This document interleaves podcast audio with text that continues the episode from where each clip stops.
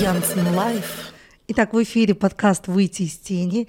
И сегодня у нас невероятный эфир вместе с единственным в мире, вдумайтесь, друзья, четырежды а, доктором наук Алексеем Ситниковым. Алексей, добрый вечер. Добрый вечер. Рады видеть вас в Казахстане, у нас здесь. И в целом я безумно вам благодарна, потому что являюсь также мастером проекта, уникального проекта в мире, международного краудсорсингового, проект Karma Logic, проект о законах жизни. Похоже, в мире все устроено именно так. Что можете сказать по поводу того, насколько вот тема выйти из тени и тема законов жизни, она переплетается, потому что сейчас просто ну, массовый такой бум на проявленность, люди все проявляются, личный бренд заявляет о себе ярко, и при этом как это сочетается с счастьем в жизни и в целом с самореализацией? Очень глубокий вопрос, Оль. Прям Сразу восторг. с козырей, да? Восторг. Благодарю. Да. А... Так устроен человек — что энергию для реализации его мечты, его цели, его задач, которые он перед собой ставит, дает бессознательное. И вот это бессознательное, оно очень хорошо чувствует, я иду к своей цели или нет. Вот если я иду к своей цели, и при этом движении к своей цели я не нарушаю вот баланса, гармонии этого мира, не вступаю в противоречие с энергией этого мира, балансами, правилами этого мира, тогда этот мир мне не сопротивляется. А, а если я иду к своей цели, которая поддерживается, согласована с бессознательным, с моими внутренними потребностями – реальными интересами, предрасположенностями, то тогда бессознательное дает энергию, интерес, творчество, талант, иммунитет, здоровье, долголетие. И вот получается, что если в гармонии с собой и в гармонии с миром двигаюсь, то все взлетает – я иду с горящими глазами, значит, за мной идут люди. Я иду к своей цели, значит, у меня включены все дофаминовые механизмы, а раз дофаминовые, значит, норадреналиновые, а значит, у меня здоровый стресс, который не понижает иммунитет, который продляет мне жизнь. Напомню, что норадреналин – это гормон творчества, гениальности, такого э, хищнической победы над ситуацией. Такие люди долго живут, живут счастливо, не болеют. И это все достигается за счет вот гармонии с собой и с этим миром.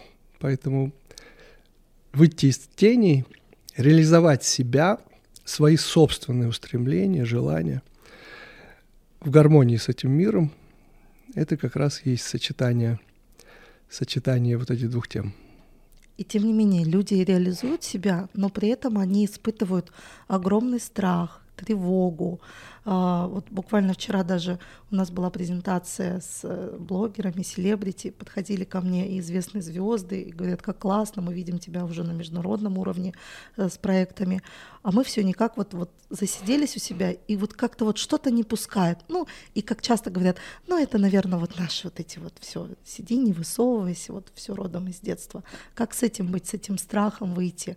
Хочется быть в гармонии, но тем не менее любой выход на новый уровень сопровождается определенными а, ну, какими-то человеческими страхами, получится, не получится, надо ли, не надо ли, могу ли я, хочу ли я, магнолия там и так далее. Как с этим быть? Мы сейчас говорим с вами о родовых программах. Угу. Вот у меня четвертая докторская как раз по философии, по архаичному мышлению. Угу. Это то, что мы получили от наших предков, как один из уровней родовых программ. Существует четыре уровня родовых программ. Первый уровень родовых программ – это наша генетика и эпигенетика. Угу. То есть какой у меня, у меня набор, комбинация генов, и как эти гены проявляются, потому что от того, как я живу, от образа жизни, от многих факторов зависит, активируется ген или нет.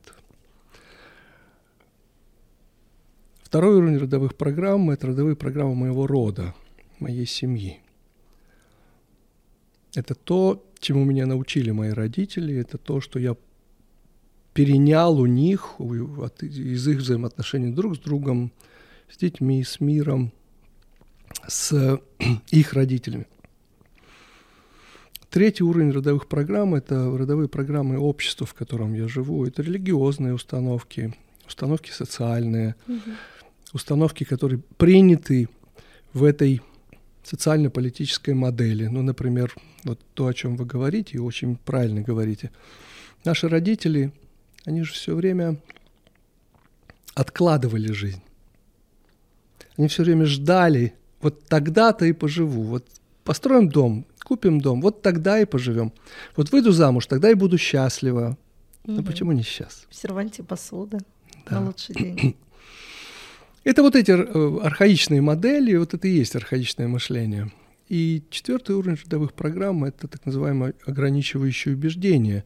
Такие вирусы, которым меня кто-то заразил. Знаете, как герпесом. Угу. Стоит один раз заразиться, всю жизнь будешь с ним ходить.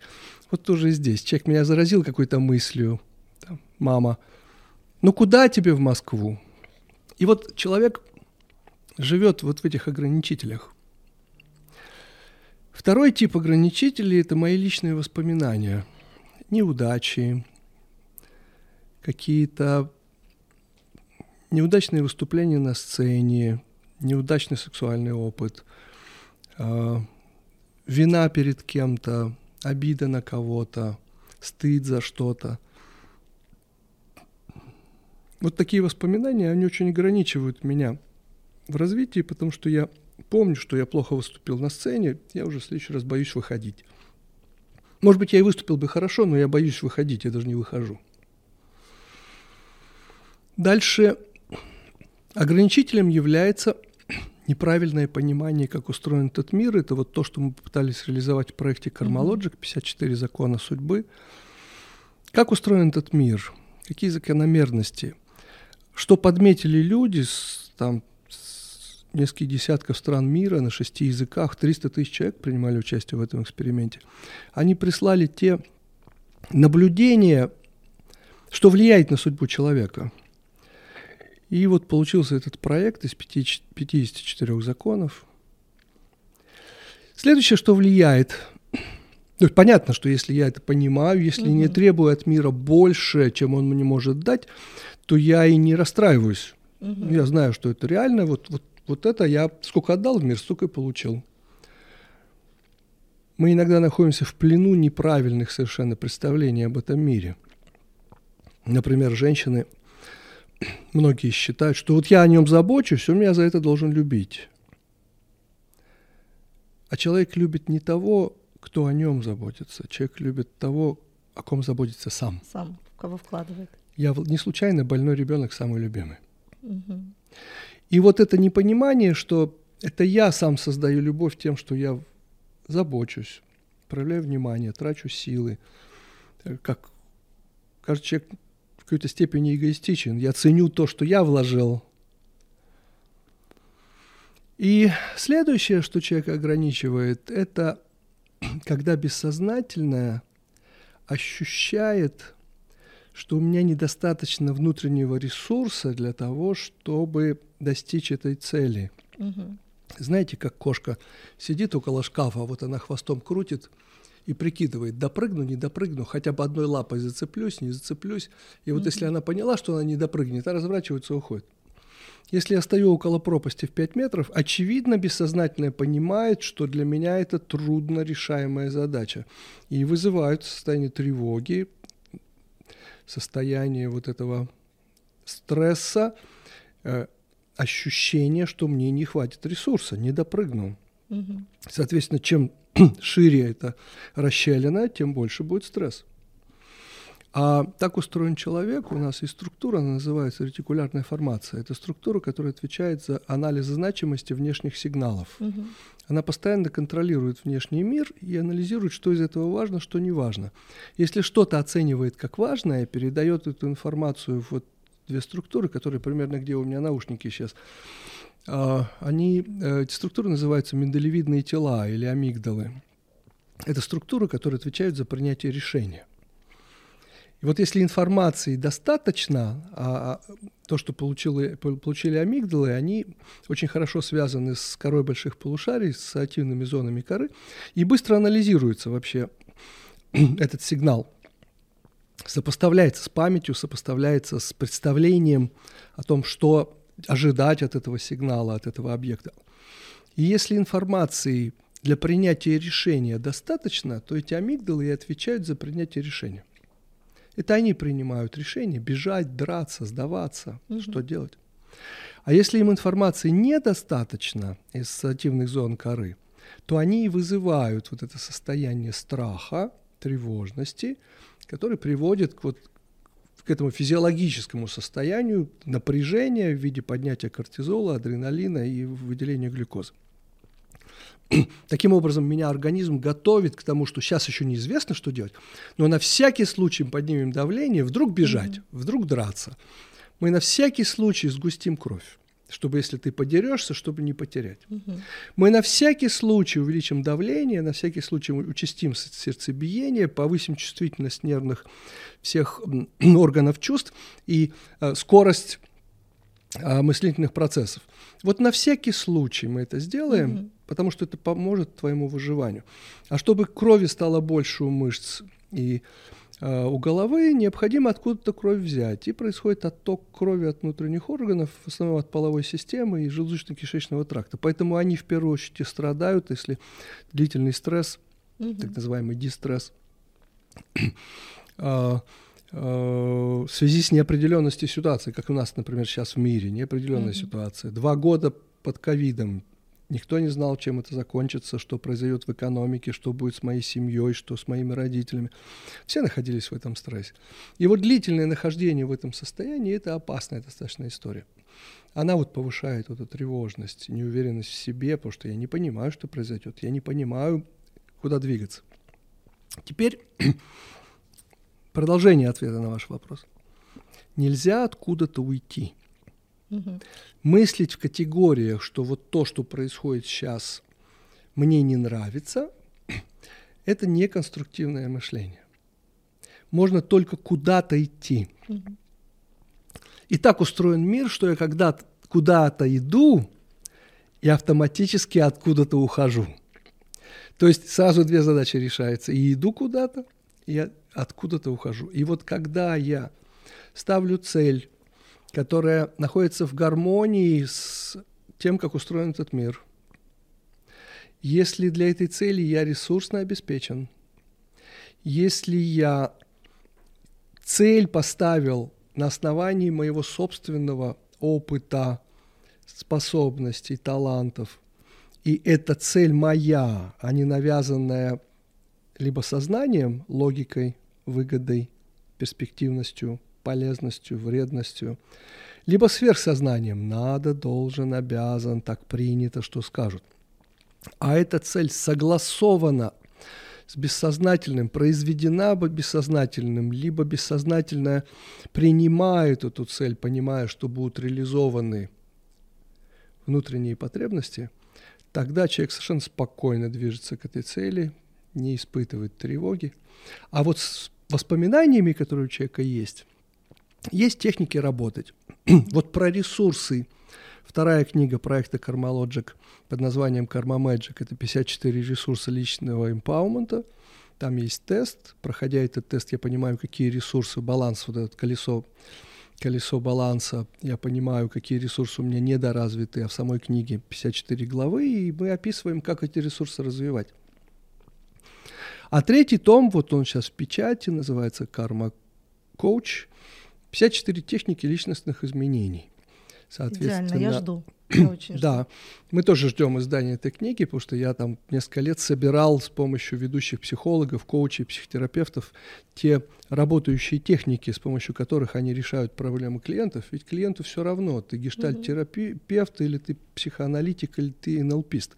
Ему, за, его, он приходит с проблемой, он хочет, чтобы эту проблему решили. У него есть запрос, и нужно отреагировать на этот запрос, помочь человеку справиться с чем-то, с чем он не может справиться сам. И ему все равно как, из какой-то области психологии. Поэтому мы собрали с разных психологий, психотерапии, коучинговых практик, мы собрали работающие инструменты, и получилось 54. Нам понравилась эта цифра, 6 по 9 понравилась эта цифра 54, и вот 54 техники личностных изменений. И вот среди этих техник есть техники, которые позволяют справиться с прошлым убрать вот, эти, убрать вот эти ограничивающие убеждения.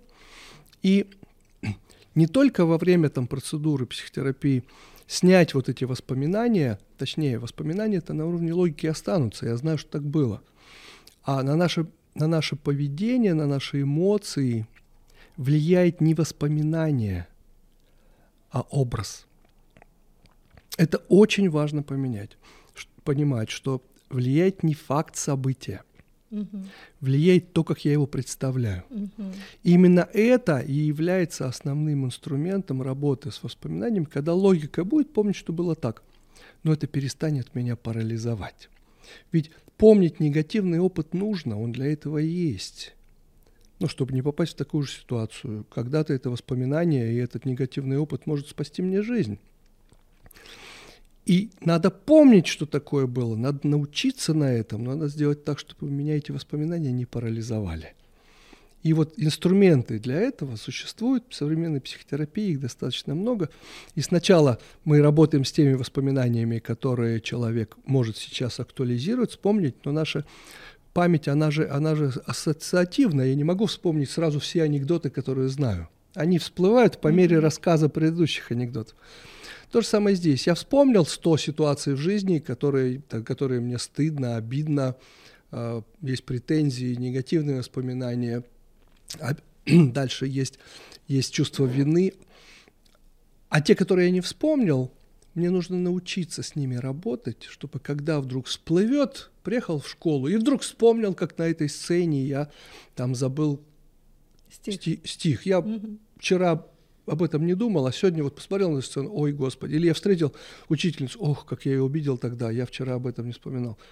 И мы обучаем техникам, как вот так раз за одну минуту можно убрать эмоциональные последствия э, вот этого образа и сделать так, чтобы это воспоминание само по себе не повышало кортизол. Каждое такое негативное воспоминание – это нерешенная задача, которая постоянно на уровне бессознательного крутится – но при этом я и не собираюсь ее решать. И поэтому это является такой, такой проблемой, нерешенной задачей, которую не собираюсь решать для организма, а это, это повод для небольшого стресса. Каждый из таких воспоминаний – это процентик кортизола.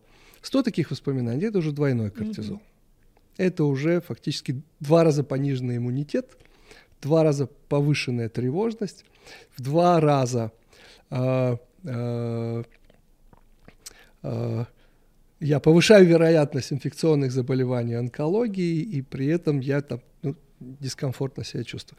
Поэтому, поэтому э, есть прямая связь между тем, насколько я органичен с собой и органичен с миром, с тем, э, э, насколько я и какую цель я перед собой поставил, с тем, насколько я уверенно это делаю, насколько я не испытываю вот этого чувства тревожности, дискомфорта и неуверенности в себе.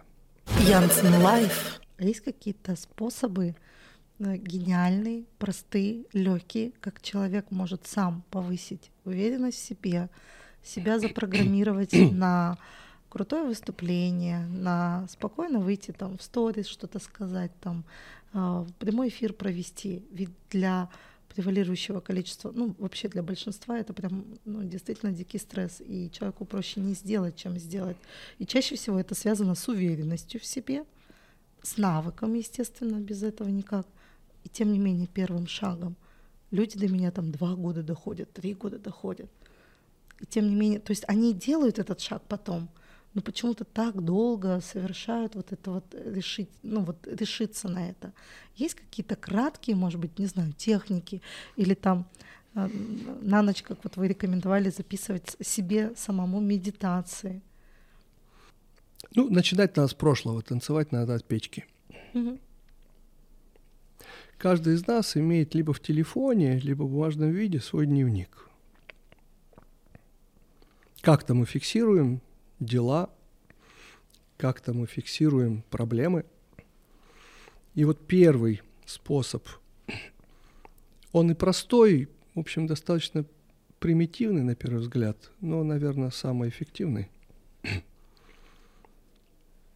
У каждого человека в жизни при решении тех задач, проблем, которые перед ним встают, есть удачи, и неудачи. К сожалению, дневники, записи, которые мы ведем, это, как правило, дневники проблем и задач. Угу. И я знаю мало людей, которые в свой дневник, ежедневник записывают свои победы. Начинается со школы.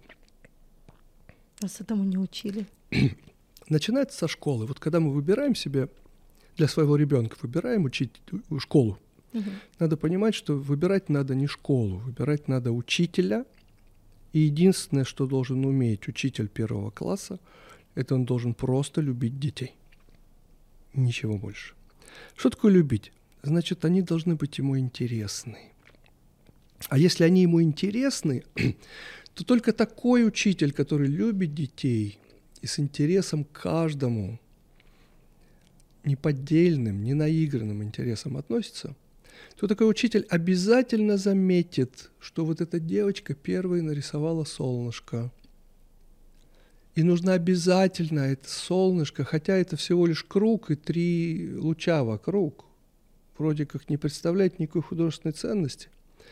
Но нужно обязательно на этом листочке поставить пятерку или написать отлично, подписать именем, повесить на стену, либо в классе, либо дома, чтобы у нее перед глазами каждый день была ее победа. А потом она также отлично там, написала пять слов первого в своей жизни диктанта и поставить красное отлично, либо звездочку, либо пятерку и тоже повесить на стену. А мальчик первым посчитал дважды два. Поставить отлично и повесить на стену.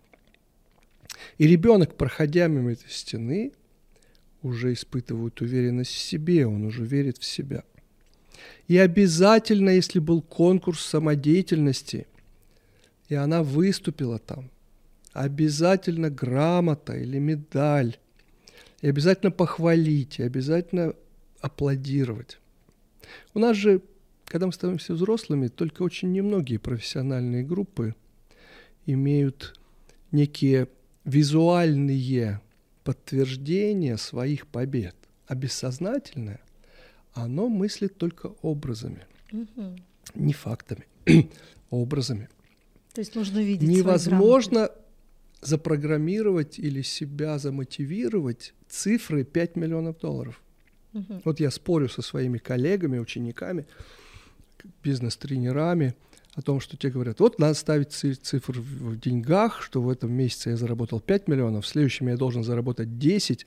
Стоп, стоп, стоп, стоп, стоп. Бессознательно не умеет считать, но не понимает цифр. Замотивировать себя домом на берегу моря, где моя семья будет счастливы, где будут комфортно себя чувствовать мои родители, либо родители жены, и где моим детям предоставится возможность каждое утро купаться в море, а я выйду с фажером шампанского и буду счастлив, потому что я вижу, как всем хорошо, и мне хорошо тоже, вот этим себя замотивировать можно. И тогда бессознательно само найдет путь, где найти эти 5 миллионов, которые нужны для покупки этого дома. И вот спортсмен, например, обязательно имеет стену, шкаф, комод, в который он ставит свои кубки, награды, грамоты, медали. И вот по сути хорошо, если у каждого человека будет такая стена, где висят его достижения. Они его делают уверенным в себе. Вот эти достижения и их зрительные, визуальные эквиваленты. Поэтому ребенку нужно обязательно прошлогодние тетради пересмотреть, найти все пятерки, повесить на стену.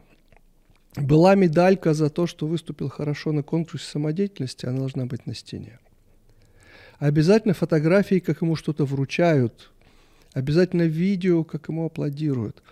Вот это ощущение, что прошлое является твоим ресурсом угу. и подтверждением того, что ты можешь, должен быть ежедневник.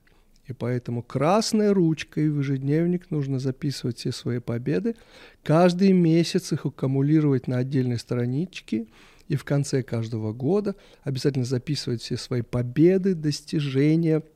Удалось вот это. Пробежал 100 метров за столько-то, задержал дыхание на 4 минуты, хорошо выступил там-то, выучил там тысячу слов за месяц, так-то сдал экзамен. Самая красивая девочка класса меня поцеловала на танцах. Все эти достижения, они должны обязательно зафиксированы, иначе они вымываются. Вот эта яркость образов выпадает. А вешать на стенку? На стенку обязательно. Даже Туда взрослым? нужно все свои достижения и взрослому, и взрослому тоже. И обязательно туда же вешать образы своей мечты, своей. Угу. Идеально. Идеально. Простой метод. Да, это же и про уверенность, это же и про подтверждение того, что у тебя есть, потому что многие забывают вообще, какие у них там достижения. А что еще можно сделать для того, чтобы для того, чтобы легко выходить в публичность? Вчера мне сказал один наш достаточно такой известный в Казахстане психолог, он говорит, э, есть гипотеза, что люди, которые публичные, у них, сейчас скажу, они параноики. Ну, что вот, то есть у них вот это вот желание славы, желание Ну, это называется власти. экстраверт. Экстраверты, действительно, они становятся учителями, они становятся артистами, они становятся политиками, есть Ну, некая... Хакама даже говорила, что она вообще не, не экстраверт, она интровертом всегда была. Или А, это такое? Ну, Ира особенный человек. Я Ирину очень люблю, мы с ней дружим уже там более 30 лет, и она особенный человек. Давайте не будем за- забывать, что она, в общем, не нашей крови. Мгм. Она по-другому устроена. Мгм. Это первое. Второе, это особый ви- вид интровертности. Она все-таки, понимаете, если бы она была интровертом, она бы не пошла сейчас в публичность. Она получает удовольствие от того, что она интересна, она популярна. Она, она, я бы сказал так, она очень глубокий человек. Эта глубина сейчас очень редка. И поэтому она очень востребована, но она получает удовольствие от этой Мгм. востребованности, Мгм. безусловно. Мы с ней часто пересекаемся на площадках и, и, и дружим. Я с бе- безумным уважением к Ирине отношусь. И, и э, как бы я понимаю, что она интровертного типа, но она получает удовольствие от вот этой публичности и интереса к ней. И он, э, они абсолютно заслужены. А вот интроверту нравится играть, вот, нравятся фотосессии, нравятся свои собственные образы. А, Это особая потребность в социальном подкреплении, социальной поддержке. Так сказать, это там, генетика плюс э, там, жизненный опыт, результат жизненного пути. Очень часто в чем-то стимулирует это а, там, какой-то неудачный социальный опыт, и идет компенсация через. Да, такая сублимация, сублимация потребности, которая когда-то не была реализована. А, теперь по поводу публичного выступления. Вот когда мы работаем с политиками, а Мгм. все-таки я 33 года занимаюсь политконсалтингом, то очень важно, чтобы мы не придумали этому политику искусственный образ Мгм. И не заставили человека говорить на тему, которая ему внутренне неинтересна и не близка. Во-первых, там, где неинтересно, не будет энергетики, не будет горящий глаз. Второе, только в зоне своей неинтересности человек косноязычен, не уверен в себе, потому что он в этой теме не очень разбирается. И там нет вот этой энергетики. Когда человек рассказывает что-то интересное ему, он красноречив. Он органичен, он естественен, он ведет за собой, он симметричен в жестикуляциях. Это совершенно другая речь. Поэтому очень часто эта неуверенность в себе и не, неспособность ярко и интересно рассказать – это следствие того, что выбрана не та тема. Я вспоминаю одного своего, наверное, одного из своих первых пациентов, еще в конце 80-х. Мне мама привела, его мама привела своего там сына, студента первого курса математического факультета – ну, и она говорит, ну помогите, он вообще не может э, учиться, он ничего не запоминает. он выходит доске и молчит, и его сейчас заберут в армию. Вы же там преподаете память. Научите его памяти, сделайте ему хорошую память. Ну, садимся с ними и говорю, ну давай, вот те страницы учебника, даю тебе 15 минут, давай ты ее читаешь, потом мне расскажешь. И вот он 15 минут там себя мучил, постоянно куда-то отвлекался. Проходит 15 минут, я говорю, ну давай, формулу помнишь, там формула? Нет. Слушай, ну ладно, там график был, ты можешь рассказать или нарисовать этот график? Нет. Слушай, там была теорема, можешь ты теорему вот эту вспомнить? Нет. А помнишь, чья это теорема? Нет. И что, ничего не запомнил? Ничего не запомнил. Угу. Ну, давай попьем чайку, поболтаем. Скажи, а ты чем-то увлекаешься? Да? А чем? Я собираю марки. А много у тебя марок? 40 тысяч? Угу. А сколько альбомов? 40? Угу. А ты можешь вспомнить пятый альбом? Да? Какая там марка первая? монгол Шудан, тра-та-та, нарисовано вот это, такая-то, такой-то штамп, такая-то дата, такой-то был тираж, такой-то художник, там вот такой-то зубчик э, отломан. А последнюю марку на этой странице. А это Куба Кориус, вот там был такой попугай, вот такого-то вида, на латыни написано то-то, вот такой-то зубчик, погашено там-то, такой-то тираж, обменял на такую-то, она у него стояла в таком-то альбоме. И говорю, ну да, 20-й альбом можешь вспомнить? Да. И вот он, закатывая глаза, он мог вспомнить все свои 40 тысяч марок со всей информацией про них. И говорю, это ты мне будешь рассказывать, что у тебя память плохая. Тебе просто неинтересно то, чему ты учишься. У меня был не сокурсник, он был на несколько лет меня младше, но в моем факультете учился парень. А, Поступил, наверное, потому что родители хотели, чтобы он стал биохимиком. Поступил, учился, и к концу первого семестра просто сказал, не мое. Я не знаю, каким бы он стал биохимиком, если бы он тогда не услышал, что это не его. Но он стал очень хорошим актером Машковым. Действительно, очень хорошим актером Машковым. Угу. Он сам себя не обманывал.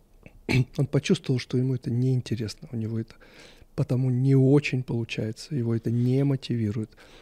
И в том числе ему бессознательно не дает ни памяти, ни способностей, ни талантов в этой сфере. Оказался очень талантливым человеком, но в другой. И вот у бессознательного есть несколько защитных механизмов, как удержать человека к движению не к своей цели, там, где нет энергии, там, где нет а, реализации внутренних потребностей. Первый уровень защиты – это нет памяти, нет внимания, нет интереса, лень, э, э, не хватает таланта, способностей. Как это проявляется в жизни? Проснулся утром – Проспал. Как это проспал? Такое важное совещание. Или такой важный экзамен. Вышел на улицу, бегу к машине, забыл ключи. Сел в машину, а где, а где права? Приехал на работу или в институт, пропуск забыл. Возился с какой-то ерундой, какие-то бумаги перебрал, опоздал на экзамен или на совещание. Неправильно расставил приоритет. Каждое этих событий – это маловероятное событие. Комбинация нескольких маловероятных, не связанных событий называется знаком. Угу. Это знак, что есть что-то общее, связывающее эти маловероятные события, а в статистике и матстатистике есть такое понятие условная вероятность. Вероятность наступления события, состоящего из нескольких маловероятных, не связанных событий, э, она, эта условная вероятность, э, это перемножение всех вероятностей. Угу. Каждый из них имеет одну сотую, угу. перемножаем 5 событий, это уже 10 нулей. Угу. Да, это уже 10 нулей, это уже одна уже 10-миллиардная. То есть в жизни, в принципе, такое не может произойти. Значит, что-то их связывает. Связывает то, что бессознательное упирается, не хочет, не дает мне ни памяти, ни талантов, ни способностей, ни энергии, не, прав... не дает правильно расставить приоритеты, потому это все не получается. Если я продолжаю идти к этой цели, есть второй уровень защиты, бессознательно в связи с тем, что я на цель-то не смотрю, а энергия туда, куда смотрю, угу. хотя бы внутренним взглядом, то тогда, получается, я иду по дороге, на которую не смотрю, на которой нет внимания. Как это проявляется? Сломал, споткнулся, вывихнул, поцарапал, разбил зеркало бокового вида, поздно нажал тормоз, разбил фары – Каждое из этих событий маловероятно, если несколько таких случаев произошло, здесь споткнулся, здесь разбил, здесь вывихнул, здесь угу. поцарапал, это знак второго уровня. Комбинация нескольких маловероятных, не связанных событий. Это бессознательно меня пытается уже от движения не к своей цели удержать чисто физически, просто держит меня за рубашку угу. сзади. Не иди туда это не твое. Угу. Когда туда придешь, будет выгорание, ты разочаруешься, ты потратишь часть жизни, угу. ресурсы, угу. деньги, время на то, что ты идешь туда, что тебе на самом деле не доставит счастья, не твое. Это либо логика, папа сказал, что стоматологи много зарабатывают. И я пошел в стоматологи. Стоп, стоп, стоп, стоп, стоп. Это папа сказал, потому что много зарабатывают. Это выгодно. Это уровень логики, а не уровень желания. mm Или так принято. А, друзья пошли в политех, и я с ними. Подожди, подожди, подожди. А ты-то куда хотел? ты про себя.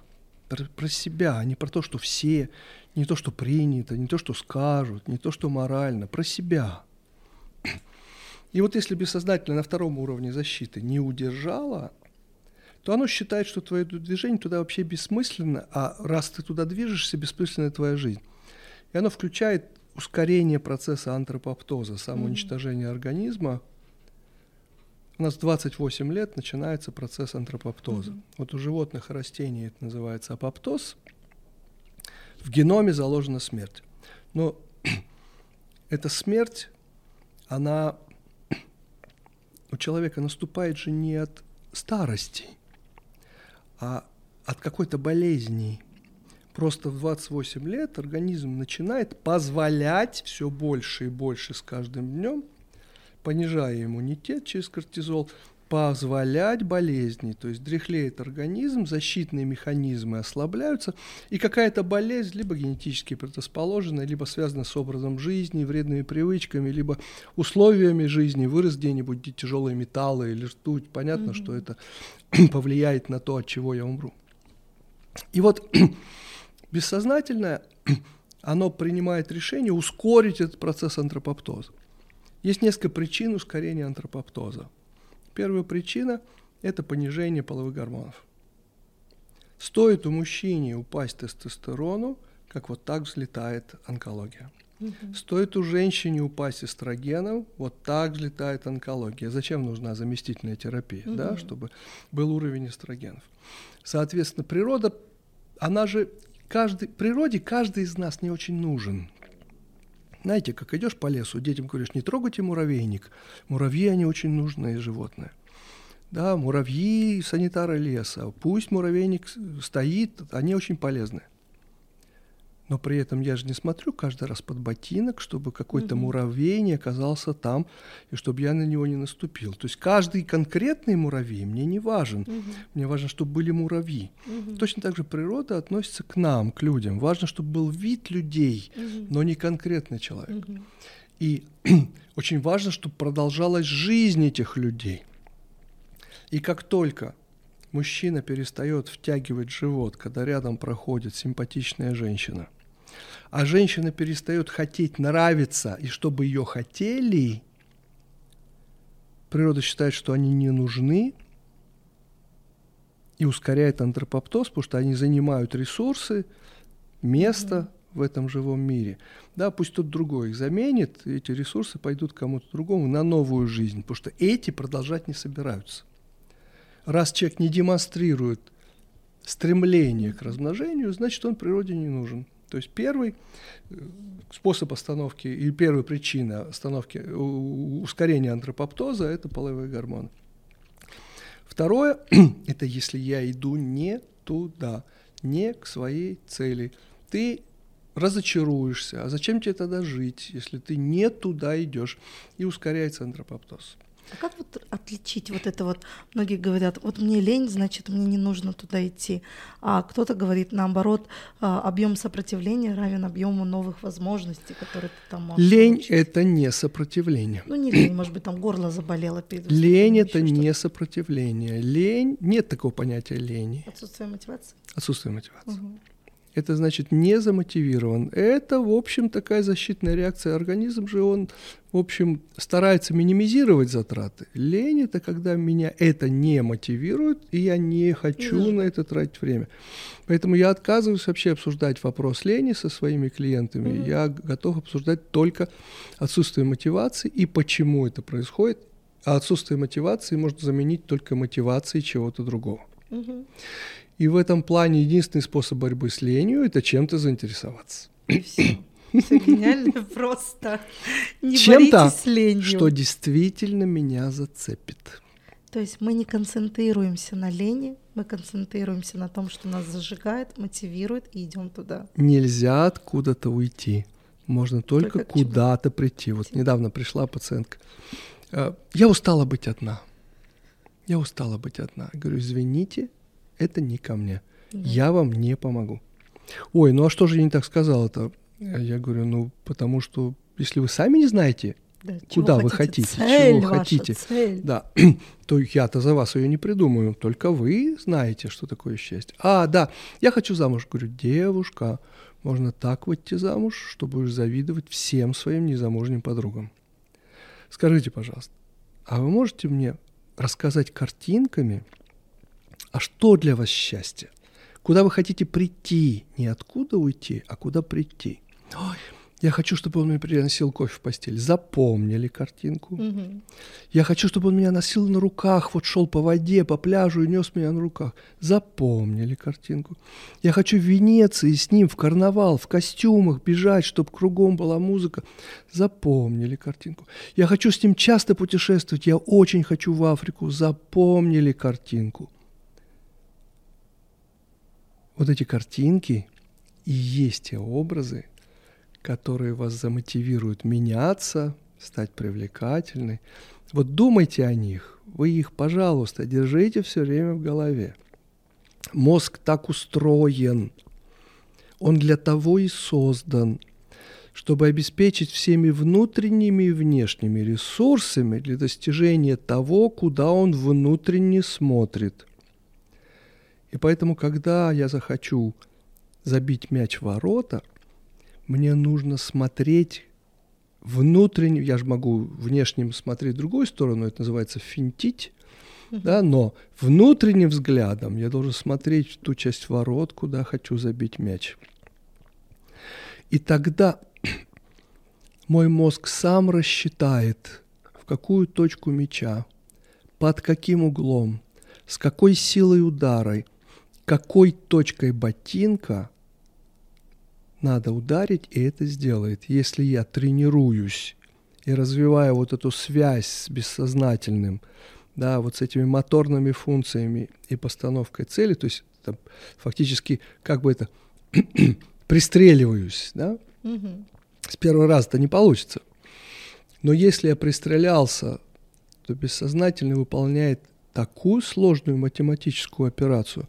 Я боюсь, компьютера не создали, который бы рассчитал траекторию, какой точкой ботинка, в какую точку мяча, с какой силой ударить, чтобы лететь двух, двух защитников и еще с поправкой на ветер попасть в девятку в ворот. А бессознательно это умеет. Когда собака бежит по лесу, она смотрит в точку, куда она хочет прибежать. Не под ноги, она лапы свои не видит. То и она прекрасно понимает, что бессознательное само рассчитает, видя боковым взглядом препятствие, на какую ветку, на какой камень нужно поставить какую лапу из четырех, и как дернуть хвостом, как изменить центр тяжести тела, чтобы добежать вот туда, куда она смотрит. Не надо думать ни о чем, кроме того, куда ты идешь. Мгм. И самая большая ошибка – это думать об инструментах. Деньги Гениально. – это, гениально инструмент. Просто гениально, потому что Самая большая слушать. ошибка – думать об инструментах. И пусть никто не обидится на меня, но я за разумный эгоизм и деньги, и работа, и дом, и даже муж – это все инструменты прийти к собственному счастью. Сто процентов. Подписываюсь под каждым словом. И поэтому, если ты выстроил вот этот путь, если ты смотришь ту точку, куда ты хочешь прийти, тогда бессознательно найдет правильных людей, правильные ресурсы, использует правильные технологии, освоит правильные навыки для того, чтобы оптимальным образом туда прийти. И только тогда ты сможешь понимать, нужно тебе это делать или нет, хорошо тебе или плохо. В мире нет ничего хорошего или плохого. Дождь, он хороший или плохой? Если я проснулся утром и собирался с детьми пойти на, за грибами, а там проливной дождь, он плохой. А если я проснулся с мыслью, как я не хочу ехать на дачу поливать огород, то он хороший. Северный ветер хороший или плохой? Да если я плыву с парусом на юг, он прекрасный. А если я с парусом плыву на север, тот же самый ветер плохой. То есть сам по себе ветер не хороший и не плохой.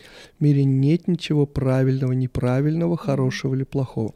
Хорошим, плохим, правильным, неправильным оно ста- становится только когда я сопоставил то, куда я иду, с тем, что происходит. Попутный ветер или непопутный, или наоборот. Он против моего движения. Это только тогда, когда я куда-то двигаюсь. И поэтому сделать правильный шаг, верное решение, расставить приоритеты, понять, нужно мне это или нет, можно только, когда движешься куда-то и понимаешь, куда движешься. Иначе попадаешь вот в эту замечательную ловушку Алисы в стране чудес. Скажите, как отсюда уйти. Зависит от того, куда вы хотите прийти. Мне все равно, куда прийти. Тогда все равно, куда идти. Идти. И вот это принципиально важно. Если ты не управляешь своими целями, то твоими целями управляет кто-то другой. Это вон закон кармалоджик. Заметьте, не никто, а кто-то другой управляет своими целями.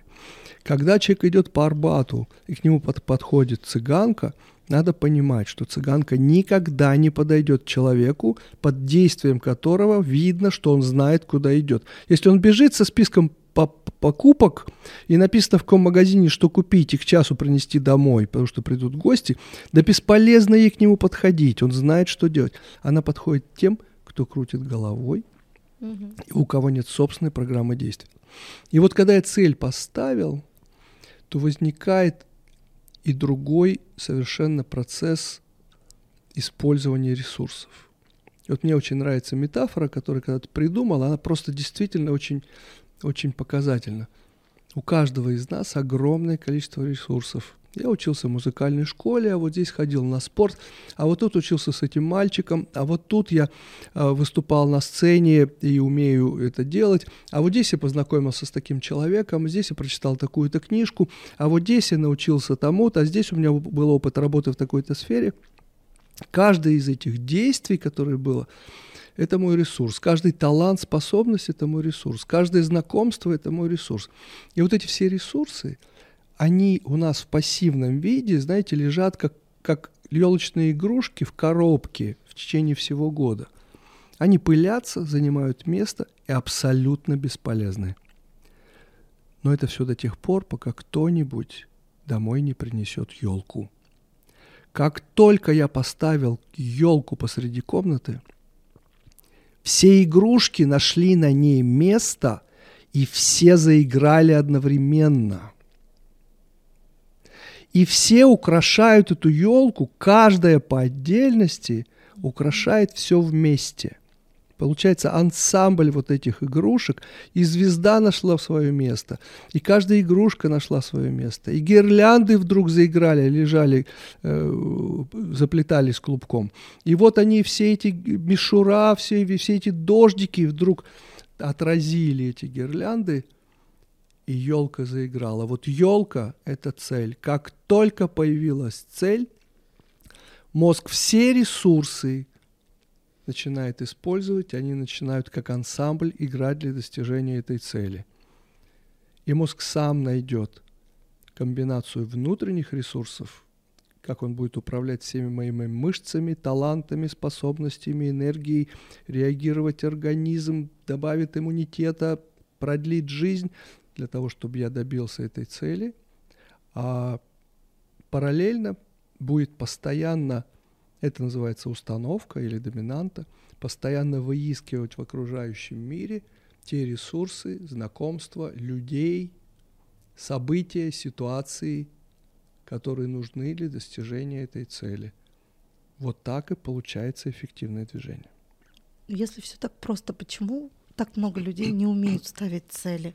Почему не научены, или вот потеряшек столько много, да, потерянных людей, которые, э, вы не представляете, сколько курсов по предназначению, и люди ищут какую-то профессию, хотя это не профессия предназначения и так далее.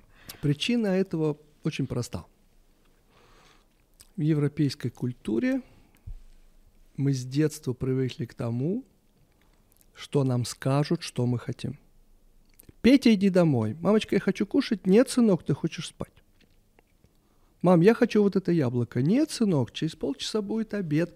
Салат, суп, котлета, компот. Мам, яблоко хочу. Испортишь аппетит. Угу. Мам, я хочу поиграть. Нет, сейчас будешь играть на гитаре, а потом пойдешь на спорт. А сейчас у тебя физика. Сейчас ты будешь делать уроки, а сейчас ты будешь спать. У ребенка нет даже полчаса, чтобы позаниматься тем, что он хочет. По Фрейду свобода – это способность хотеть то, что хочешь на самом деле. Ребенок год, два, три делает то, что хочет и считает нужным мама, и через какое-то время он теряет способность слышать, что он хочет. Когда он становится взрослым, то он приходит в ресторан, и он даже не слышит, что он хочет. Он даже не может понять, он хочет мясо или рыбу, красное или желтое яблоко. Он не понимает, он не слышит сигналы изнутри. Он забил этот канал и не слышит, что он хочет. Он не свободен. А человек, который не слышит, что хочет он сам, начинает, это называется интернация, и мы интернируем желания, установки, цели, которые берем из внешнего мира.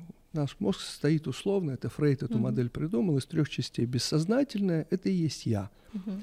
Бессознательное каждую секунду получает миллионы сигналов от тела с потребностями, чего не хватает, какие рецепторы раздражаются, и интегрирует эти сигналы, выделяя из них самые важные и самые актуальные – на, сегодняшнюю, на данную секунду и понимает, что нужно, что самое важное для выживания, и передает вот этот сигнал, интегрированный и обобщенный, и самый важный, передает сознанию в виде сенсорного образа. Не хватает жидкости в моем организме, а, появляется жажда – а жажда вызывает образ ручейка, либо бутылки какого-то напитка, да, и появляется этот образ, чтобы понять, а куда, что тебе нужно искать. Mm-hmm. Нужно искать вот ручеек или, или бутылку с водой. Соответственно, вот этот сенсорный образ, который называется жажда, вызывающий потом образы ассоциативно, это и есть задача бессознательного по анализу вот этого гомеостатического процесса, да, гомеостаз, угу. поддержания баланса угу. внутренних процессов. Вторая структура мозга – это сверхсознание, это общество у меня в голове.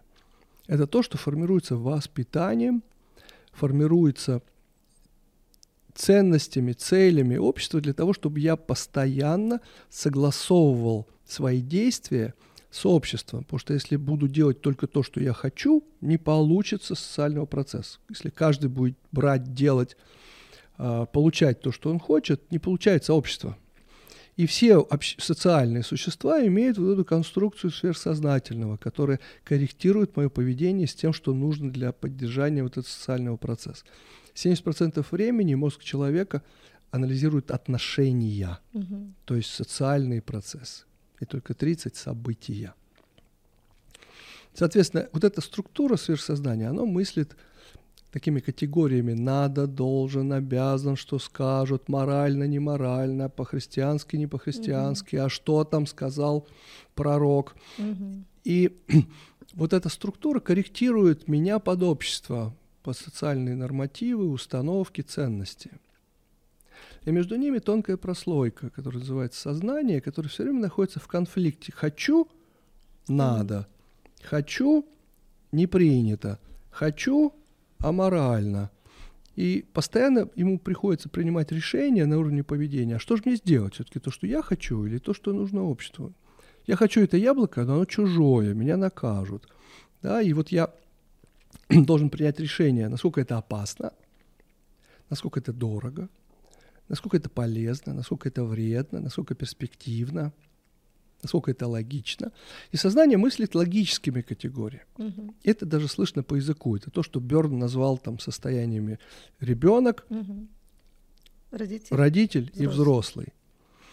И вот если человек не имеет сигналов изнутри, что хочет он сам,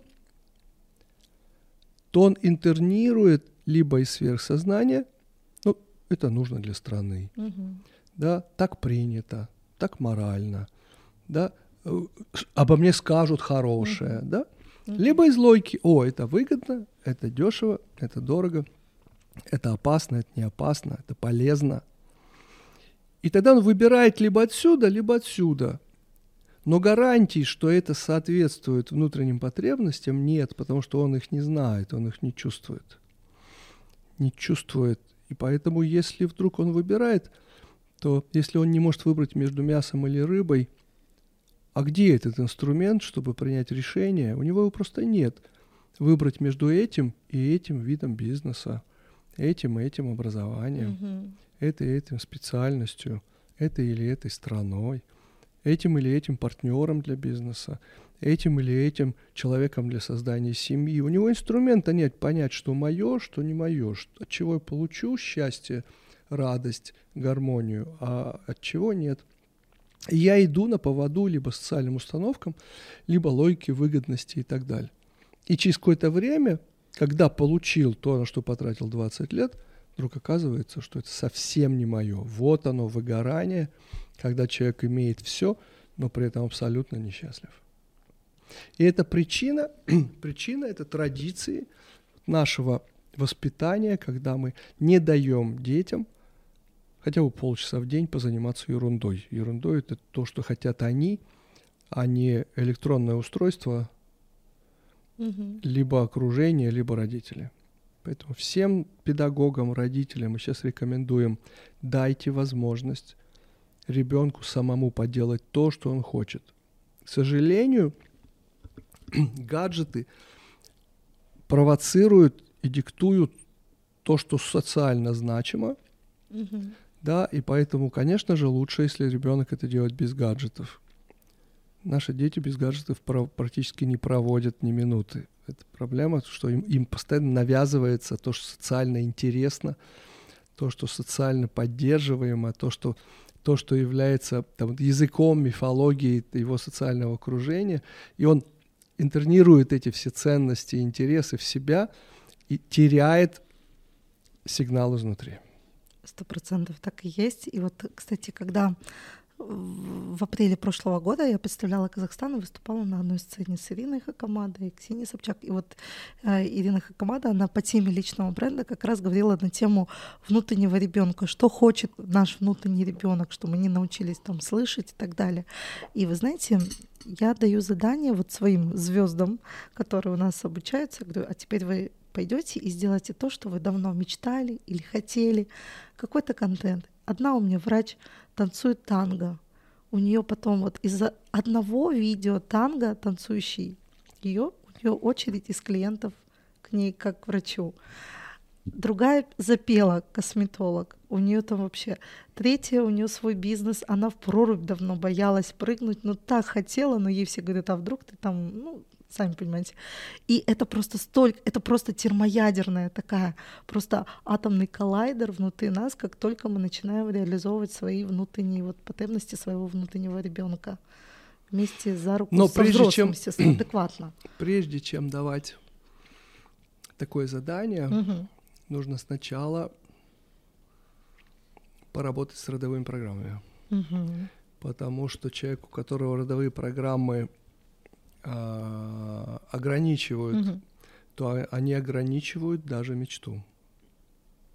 То есть он даже И мечтать не человек не научен, да? способен, да, Мгм. человек хочет стать миллионером. А почему не миллиардером? Почему? Да, но родовые программы ограничивают его мышление. Мгм. Если человек нарисовал себе бумажный потолок, то он даже не пытается за него заглянуть. Хотя Мгм. логикой он знает, что там еще есть там, метр для прыжка. Но когда он подходит к этому бумажному потолку и начинает прыгать, то он Мгм. долетит только до бумаги. Мышцы не разгибаются. М. Хотя логикой он знает, что там еще полметра. Он долетит только до бумаги. И поэтому нужно обязательно убрать вот эти бумажные потолки, Мгм. чтобы он хотя бы начал даже цель себе ставить выше этого бумажного потолка. Чтобы была за цель, да? То есть цель и что-то дальше. Нет, хотя бы цель туда расположить. Мгм. Иначе он не может даже мечтать. Хочу стать чемпионом страны. А почему не чемпионом мира? Мгм. Ну почему? Почему так мелко, да? Был такой поэт Сидоров. Он даже был министром культуры, по-моему, в Советском Союзе или в России. А в Советском Союзе. И я не разбираюсь в стихах совсем, но мне запомнился один его стишок. Люди в чудеса не верят, поэтому их у них и не бывает. Глубокий стих, да, строчки. Янцен Live. Заключительный вопрос про эго. С этим вопросом на одном из форумов недавних мне даже вручил господин Сергей Полонский книгу. Знаете, как звучал вопрос? Что такое эго для вас и как вы с ним работаете?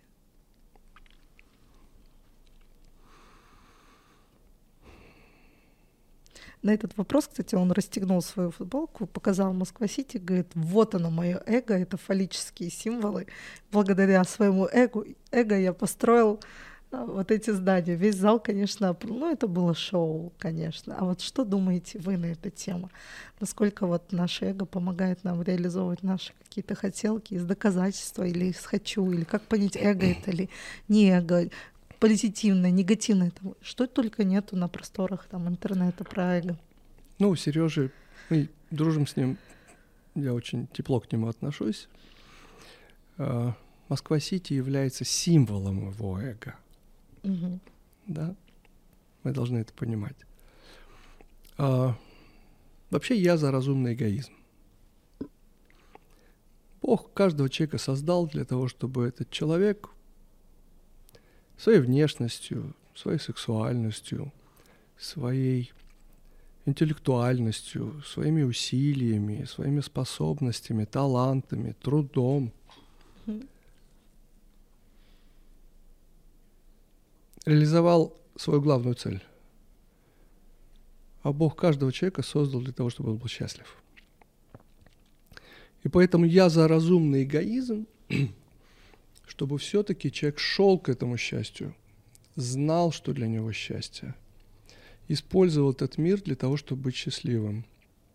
И у меня есть внутреннее подозрение, что счастливый человек и других сделает счастливыми. Как минимум, это определение нормы. Что мы считаем нормой, например, в сексологии? Вот за это определение 30 лет назад меня в тюрьму посадили. Когда-то Фрейд сказал, что секс – это как не тогда, когда ты другому делаешь хорошо, а когда ты делаешь хорошо себе с помощью другого человека. Угу. Но, к счастью, природа так устроила, что это, если это происходит между нормальными людьми, то второму человеку от этого тоже хорошо. Обоюдно. То есть каждый делает себе, но вдруг оказывается, что второму тоже это нравится. То есть не я делаю там ей, а она мне, а я с ее помощью делаю себе, а она с, мо- с моей помощью делает себе. Угу. Вот такой разумный эгоизм, который вдруг оказывается гармоничным. И это и есть определение нормы. Вот как раз норма, по которой я говорю, в сексологии, если раньше было другое определение, и было преступным сказать то, что я сейчас скажу, то сегодня определение нормы в сексологии следующее. Когда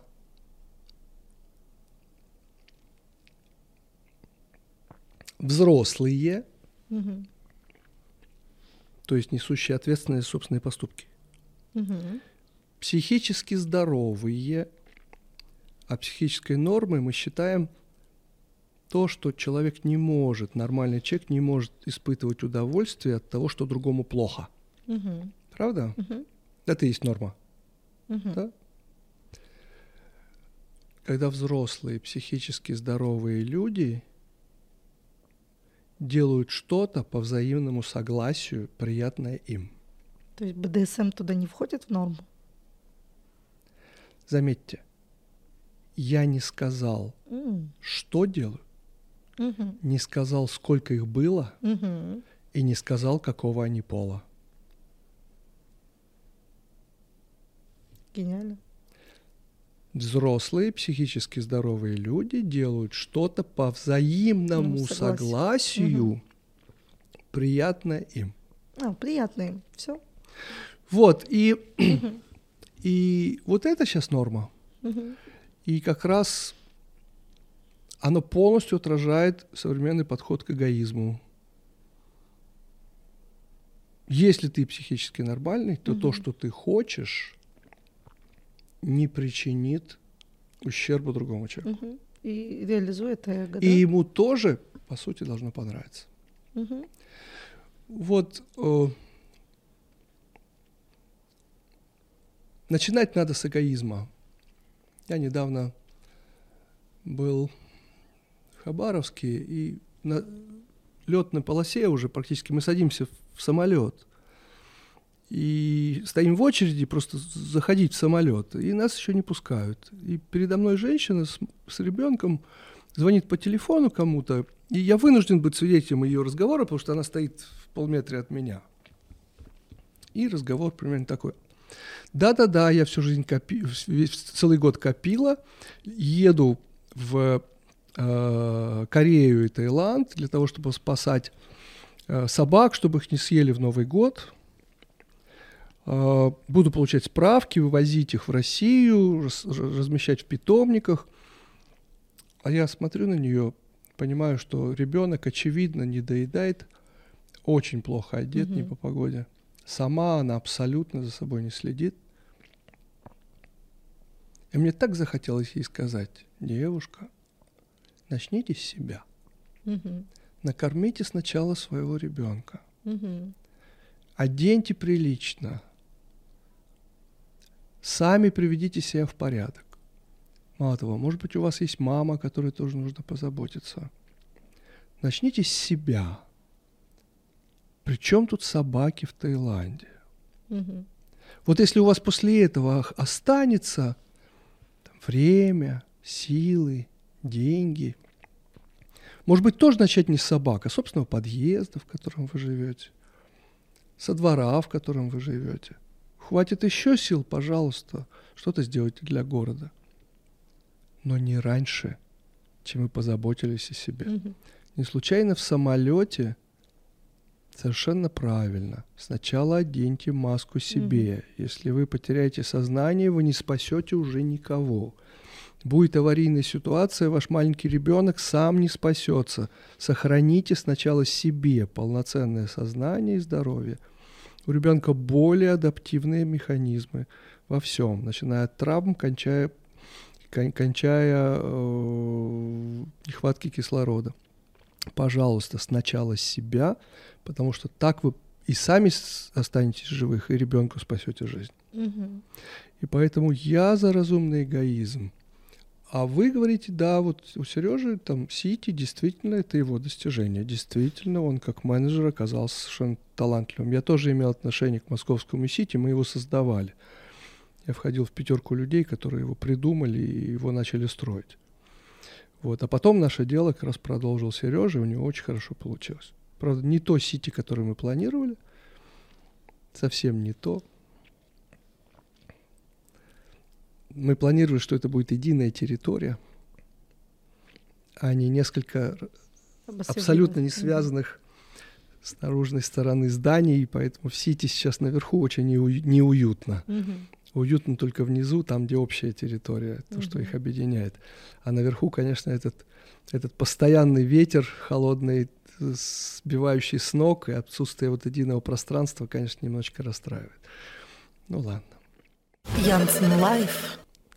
У меня тогда еще один заключительный вопрос про партнерский бизнес. Реально ли вести партнерский бизнес супругам? Я знаю, что у вас семейный бизнес, у нас с супругом семейный бизнес, но часто я слышу прям категорическое от психологов. Никогда не смейте, нельзя, невозможно. Э, Что думаете? Они правы. Завершаем на этом этапе подкаст. Они правы. Объясню почему. Бизнес – это ответственные отношения Мгм, в, вот если по транзактному анализу, мгм. в Взрослый. языке двух взрослых людей. Мгм.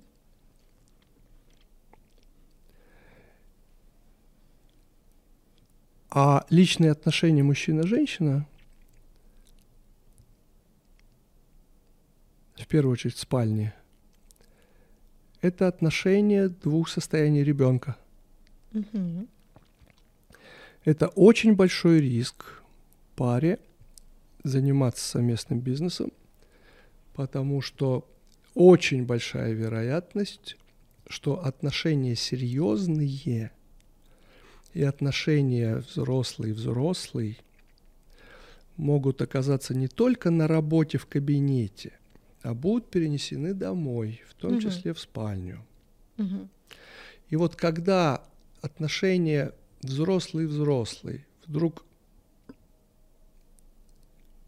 из рабочего кабинета в офисе как бы распространяются в спальню, которая должна быть игровой двух детей, совершенно не думающих о том, как это смотрится, насколько это логично, то пропадает вот эта интрига, которую природа заложила в отношении мужчина-женщина, создав игру для взрослых. Особенно если там еще есть телевизор, который показывает новости про что-то очень серьезное, трагическое, логичное, выгодное. И это мало кто способен не впустить рабочие споры, разговоры, взрослые отношения, обсуждения, несогласия не впустить в спальню. Мгм. Я знаю мало союзов, которым удалось это, эту грань не перейти. Поэтому психологи абсолютно правы. Это очень большой риск. Гарантии, что это получится у конкретной пары, никогда нет. Ну а как же история, что сейчас классический брак уже вымирает, и будет партнерство в парах, то есть когда, ну вот, чтобы было интересно. Это, стоп, стоп, это стоп. другое партнерство стоп, стоп, стоп, стоп, не Это другая история. Мгм. Это другая история. Мгм. То, что институт семьи разваливается, в том числе это результат того, что люди а, потеряли свою гендерную Мгм. а, однозначность. Ну, как можно выстраивать полноценные семьи, когда там в Великобритании 71 пол? Мгм. Да, мужчина, у которого 80 яньской энергии и 20 иньской, по сути, по природе, должен искать женщину, у которой 80 иньского и 20 яньского. Это очень хорошо видно, например, по разнице э, гендерного э, определения и э, гендерных параметров, например, Кавказа и тюрков. На Кавказе у мужчин очень высокий уровень андрогенов, тестостерона и очень низкий уровень серотонина. И поэтому вот это кавказское «ты почему на меня так посмотрел их сразу за нож» это, это, это генетика, и никуда не денешься, это уровень нейромедиаторов и гормонов. Мгм. Очень хорошо видно соотношение мужского и женского в кавказских танцах. Как Мгм. танцуют мужчины, как танцует женщина. Плывёт, да. Она плывет, он вокруг нее, взявшись за, взявшись за, за кинжал.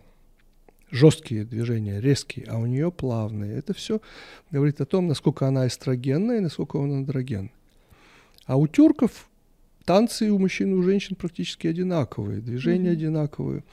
И мало того, если на Кавказе глава семьи это старший мужчина, то у тюрков часто это старшая женщина. Например, в том же, в том же Татарстане или Башкирии именно такая модель. Там старшая женщина является главой семьи, и все ее беспрекословно слушают. Потому что там много серотонина и мало андрогенов тестостерона. Мгм. У многих наших там соотечественников Татарстане и в Башкирии э, уровень тестостерона в крови меньше, чем 10 наномоль на литр. А в Олимпийском комитете есть норматив, что если у тебя 10 наномоль на литр, то имеешь право принимать участие в женских соревнованиях даже по тяжелой атлетике, что и было в Японии несколько лет назад. Поэтому природа как-то вот создала соответствие. В каждой культуре есть некое соответствие да, тому, что у мужчины 80, а у женщин 80 женского, а у мужчины Мгм. 80 мужского. Вот так люди друг друга ищут. Когда вот эта э, история с вовлечением женщин в политику, в управление, в бизнес, в конкуренцию, в образование привела к тому, что вот появилась эта культура унисекс с равными правами, то и вот Мгм. Когда два человека, у которого 50 на 50 встречаются с другим человеком 50 на 50, да, тогда они, так сказать, друг другу подходят. Но 50 на 50 оказалось не только у женщины, у которой много мужественных черт, но и у мужчины, у которых много женственных. И часто, часто мужчине там, в Европе проще найти себе партнера среди мужчин, согласно этой пропорции, чем среди женщин. И наоборот. Женщинам проще найти среди женщин, чем среди мужчин. И мы видим, как сейчас европейская цивилизация в общем деградирует с точки зрения института семьи и размножения. Да, это такие будут тяжелые последствия. Вот когда мы в учебнике читаем, что тысячи лет просуществовавшая Римская империя вдруг пала от варваров, у которых письменности не было. И как это так? Такая империя, такая сила, такая структура, такая мощь. Как Мгм. это получилось? Друзья, мы сейчас свидетели, как разрушается европейская цивилизация. Если в европейской цивилизации сейчас в Северной Европе э, коэффициент фертильности у женщин 1,2. То есть количество детей на женщину 1,2 Мгм. ребенка на женщину. А чтобы сохранилась европейская цивилизация, нужно 2,2. Мгм. У нас в России 1,8. То есть тоже не хватает, чтобы сохранить да, цивили- цивилизацию, культуру, как бы исторические корни. И это, это, это плохо кончится. Мы же, мы же понимаем, что это плохо кончится. Да, туда сейчас приехало там, 5 миллионов красивых украинских девушек, которые исправят ситуацию.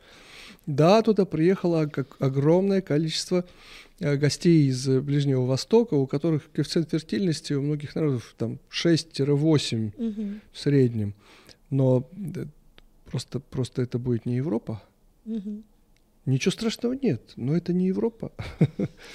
Вот, и в этом плане потеря женственности женщинам, которые начинают думать как мужчина, конкурировать как мужчина, действием как мужчина.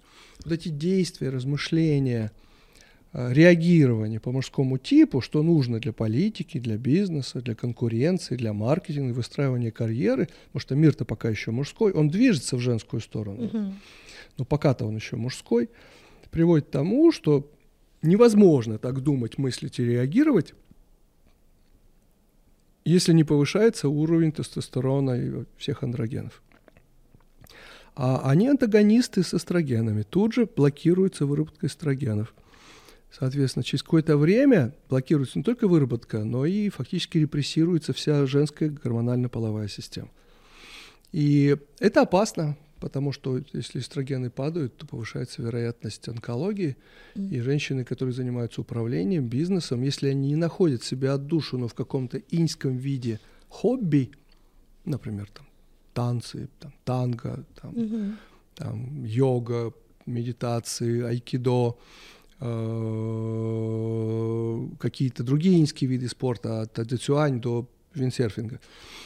Это винские виды спорта, внутренняя сила не нужна то такая женщина очень рискует не только своим здоровьем, но и рискует тем, что она, уходя в андрогенность, начинает конкурировать с мужчиной, да, и либо эта конкуренция становится лоб в лоб, ну, два мужика в доме, да, угу.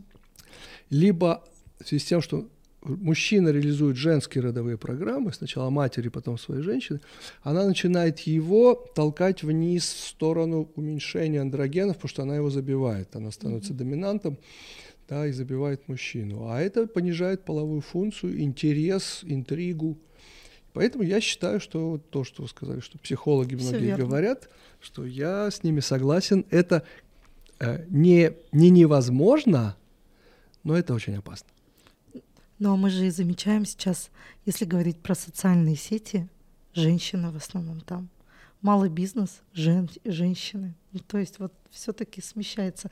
Даже в публичность единич, единицы из мужчин проявляются. И вот ну, очень сильные, ничего не могу сказать. Но вот основная масса девочки, идут девочки. Ну вот пусть потом не обижаются, что не могут найти себе правильного мальчика. На том, на том и закончим. Да? А, Алексей, спасибо вам огромное. Это было просто замечательно. Несколько напутствий для людей, которые хотят проявляться, хотят власти, денег, узнаваемости, популярности, с чего начать и как мыслить. Вот вкратце. Все, что Оля сейчас перечислила, друзья, это инструменты для того, чтобы стать счастливыми 100%. Поэтому на этом не концентрируйтесь. Концентрируйтесь на образе счастья. Знайте, куда вы идете. Послушайте себя, прокачайте канал с бессознательным, выпустите этих чертей оттуда для того, чтобы понять, ваше это или нет, чего вы на самом деле хотите. Вот это, вот это очень важно. Это первое. Второе – это освойте инструменты правильного мечтания, остройте инструменты правильной постановки цели, чтобы точно знать, что эта цель ваша. Третье. Сбалансируйте свои ресурсы. Человеческий организм, когда сформировался первобытный человек, был, был э, физиологически создан для продолжительности жизни 40 лет. К 40 годам заканчивается внутренний ресурс. Вот как у желудя кончаются питательные вещества, когда росток там стал 10 сантиметров и сам может себя поддержать. И вот там наши первобытные предки жили 40 лет. И организм человека, он под 40 лет. Когда появились социальные, эмоциональные связи, когда появилось искусство, любимое дело, за счет дофаминовых, норадреналиновых механизмов человек продлил себе потенциал жизни до 120, потому что в 40 заканчиваются внутренние ресурсы, но человек, развивая цивилизацию через цивилизационные инструменты, да, продлил жизнь себе до 120 потенциальных. Но физиологические ресурсы в 40 заканчиваются, может, поэтому 40 лет не празднуют. И в 40 лет, если человек не выстроил процесс, что он получает от мира больше, чем этот мир отдает, он начинает кредитоваться у здоровья. А получаемый в основном через эмоциональную сферу, через лимбическую систему, через мотивацию, самомотивацию, интересность, горящие глаза, любимое дело, социальную поддержку. Все эти механизмы позволили в три раза продлить продолжительность жизни, но это не значит, что есть внутренний аккумулятор. Ты уже как с генератором должен производить генератором столько, сколько тратишь, потому что аккумулятора mm-hmm. уже нет. Внутренний баланс и ресурс закончился. В 28 лет начинается потеря этой энергии жизненной, а в 40 как бы внутреннего ресурса уже нет если получаешь от мира больше, чем отдаешь туда, то как бы прекрасно. Если меньше, то ты кредитуешься у здоровья. Вот сбалансируйте свои ресурсы. Мы в Magic об этом как раз пишем, как это сделать, сбалансировать. Сбалансируйте свои ресурсы, и тогда будете жить долго и счастливо, чего я вам и желаю. Спасибо огромное. Выйти из тени.